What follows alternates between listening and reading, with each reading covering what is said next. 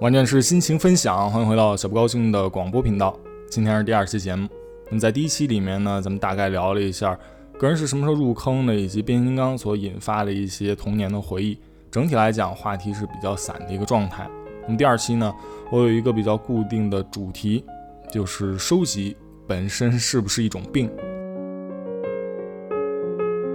那么说到收集这样一个话题呢，特别是由我来谈这个话题，大家可能很自然的就会想到变形金刚。模型、玩具这类的收集，其实个人的收集里面，除了这些呢，还会涉及到邮票、钱币等等。而且我身边的朋友呢，可能有人会收集跑车、收集游艇、收集房产、收集红酒、收集雪茄、收集美女。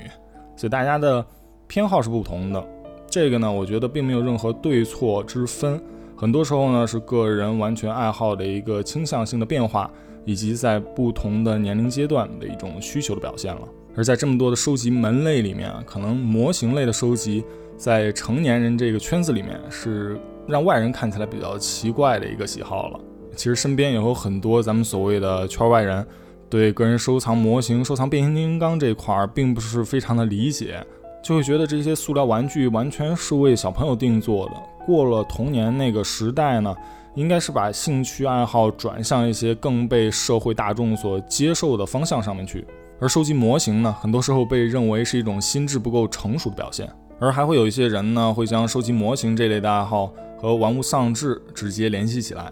那么这期节目里面呢，我也会跟大家分享一些个人关于收集，特别是收集模型、收集变形金刚类玩具的看法。作为一个变形金刚的忠实粉丝和模型类玩具的疯狂收集爱好者。相信很多朋友呢都会以为我会从所谓圈内人的角度来解读收集并不是一种病，收集有各种各样的好处，应该去收集。从这样一个角度出发，但其实我要讲的第一点，可能是大家并不喜欢听的一个观点：收集如果掌握不好方向，掌握不好度的话，很有可能真的和玩物丧志联系起来。其实这儿讲的收集呢，并不仅仅是变形金刚或者是模型类的，任何类的收集，也可能你收集更为成年化、更为高档次的东西，比如红酒，比如跑车，比如房产。那么这些收集呢，如果在你的生命中仅仅是作为单纯的爱好存在，并没有任何创造额外价值的空间，那么你一定要把它控制在一个比较合理的范畴和度里面。也可能我的观点是比较老旧和保守的，那么我认为呢。每个人在社会和家庭中都应该承担自己应有的责任，付出自己的努力，来得到相应的价值和回报。而收集呢，可能是作为一个单纯的爱好来调节一下你紧绷的神经，这个是完全没问题的。因为放松之后呢，你可能能创造更多更大的价值，承担更重的责任，这些都是完全正面的。但是如果你发现这样的收集占了你多数的精力，你甚至在工作学习当中，脑子里面还不停的想着，哎，我这个变形金刚入还是不入呢？哎，这变形金刚到底上市还没上市呢？什么时候应该去上网再看一下，聊聊这个价格什么呢？这个时候我觉得就稍微有点过头了。除非你是以动漫产业为职业的，否则这样过度精力的牵扯呢，一定会使你在应有本职的工作和学习当中呢，会失去更多的有价值的东西。而从这个角度来讲呢，物质层面的收集很有可能经过一定的转化，变成一种精神鸦片。所以我要讲的第一点就是，如果控制不好度的话，收集真的是一种病。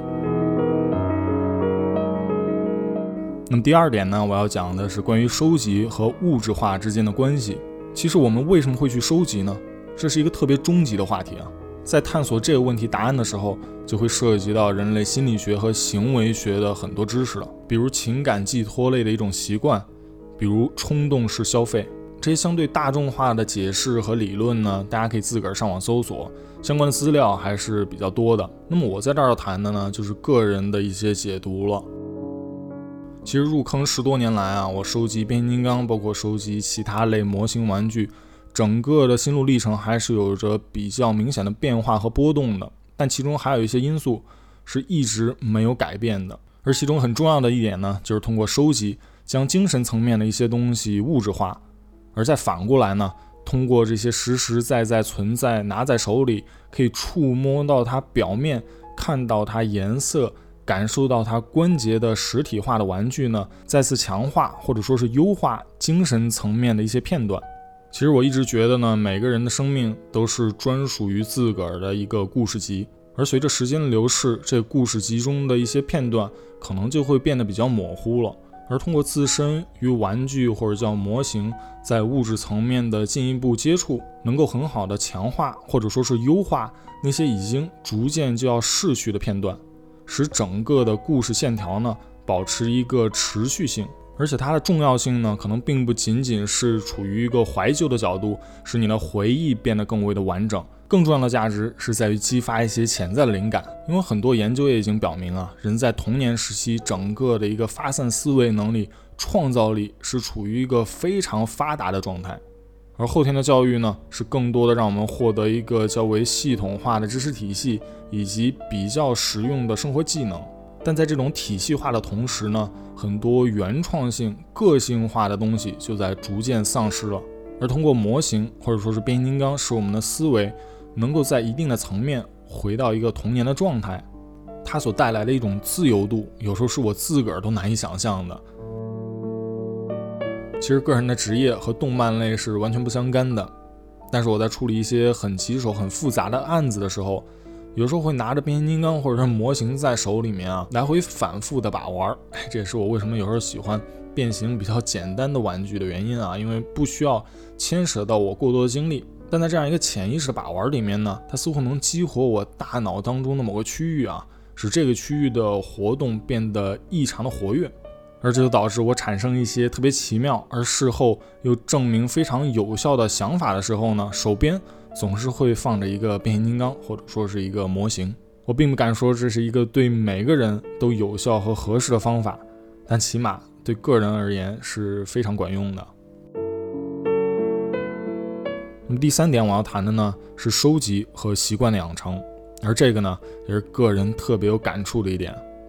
在经历了超过十年的变形金刚收藏之后，整个的收集过程会有不同的解读，但有一点是不可否认的，就是收集这个动作本身已经成了我的一个重要习惯。有了新品发布之后呢，就会忍不住要去看一眼，有的时候觉得特别失望，有的时候会觉得特别开心和惊喜。但无论这一次的感受如何，下一次我还是会去看，可能这个就是所谓的习惯吧。而很多玩具的收集呢，也会成为一种习惯的解读。比如这个系列的玩具，我有了一只，我会想办法会把其他所有只也给收集齐，把它整合成一套，使整个收藏呢似乎看起来会更为体系化、条理化。其实每个朋友可能都有自己不同的爱好和习惯，比如每天都去跑步了。每周都有踢球，到了星期四就要去看电影，不去看呢，就觉得心里少了些什么东西啊，空落落，不大舒服。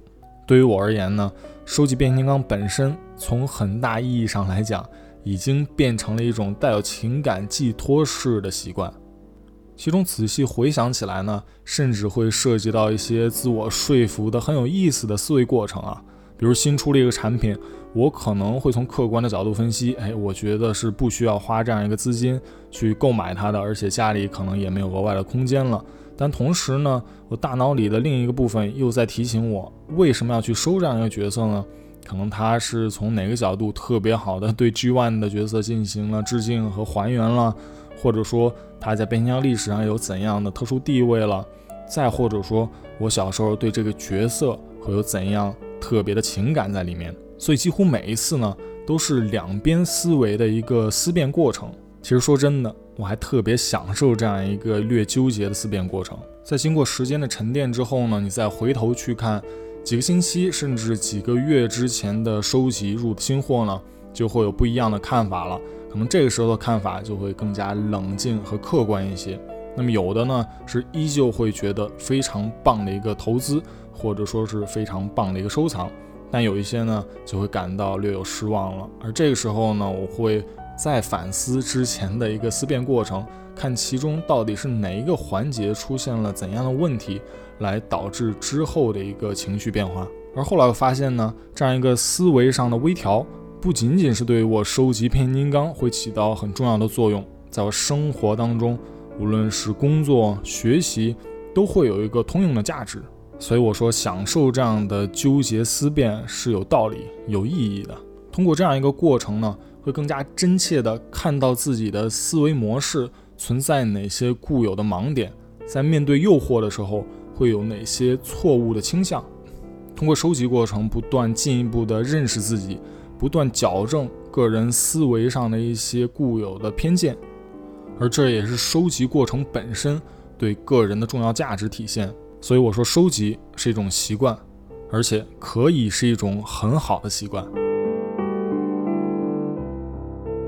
那么，其实我也很好奇，大家的收集都是怎样的一种心态呢？在整个的收藏过程当中，有怎样有趣的故事可以分享呢？也是希望大家在微博，包括我的优酷空间，跟我能有更多的互动和交流了。好了，第二期节目咱们就进行到这里，我是小不高兴，咱们下期接着聊。